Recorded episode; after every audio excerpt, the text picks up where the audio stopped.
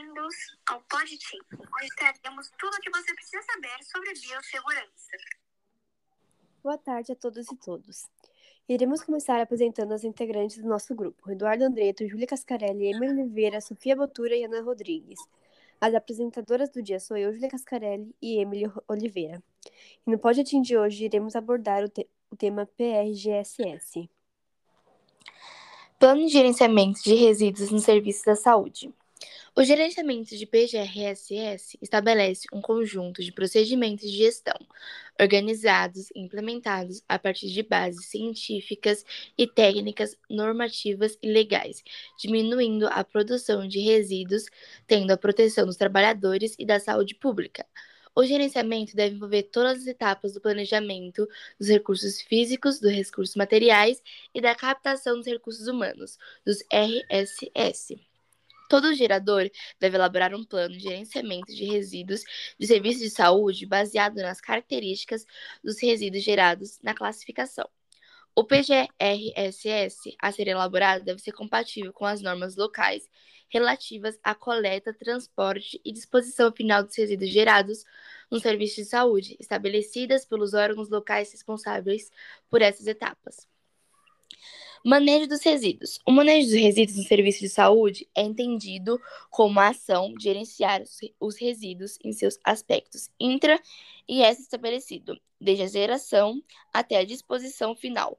Isso incluindo as seguintes etapas. Primeiro, segregação, seria a separação de resíduos na hora do local de sua geração. São separados em seus respectivos grupos de acordo com seus riscos como físicos, químicos e biológicos. Segundo, acondicionamento é ato de embalar os materiais que são segregados em sua embalagem e suas embalagens devem resistir a materiais perfurantes, cortantes, além de evitar vazamento, a fim de suportar todos os materiais dos diversos grupos. 3. Identificação. Medidas tomadas para identificar os materiais em acondicionamento, fornecidos as informações para o RSS. Manejo dos resíduos. Quarto, transporte interno. Se consiste no translado dos resíduos dos pontos de geração até local destinado ao armazenamento temporado ou armazenamento externo, com a finalidade de apresentação para a coleta. Quinto, armazenamento temporário. Consiste na guarda temporada dos recipientes contendo os resíduos ar-condicionados, em local próximo aos pontos de geração. Com isso, visa agilizar a coleta dentro do estabelecimento e otimizar, otimizar o deslocamento entre os pontos geradores e ponto destinado à apresentação para a coleta externa. Não poderá ser feito armazenamento temporário com disposição direta dos sacos sobre o piso, sendo obrigatória a conservação dos sacos em recipientes de acondicionamento.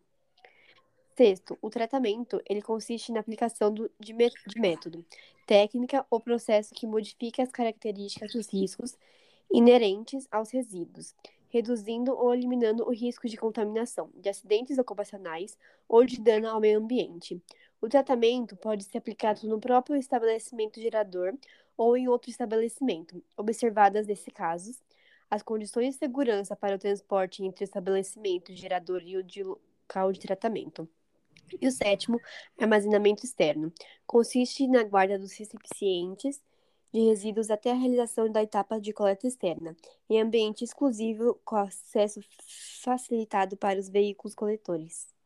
Oitava, coleta e transporte externo. Consiste na remoção do RSS do armazenamento externo até a unidade de tratamento final. Nele são utilizadas algumas técnicas para prevenção das condições dos trabalhadores, para que assim estejam de acordo com as orientações de limpeza urbana. Nona, disposição final. Consiste na disposição dos resíduos no solo, obedecendo a critérios técnicos da operação. Obrigada pela sua atenção. Nós somos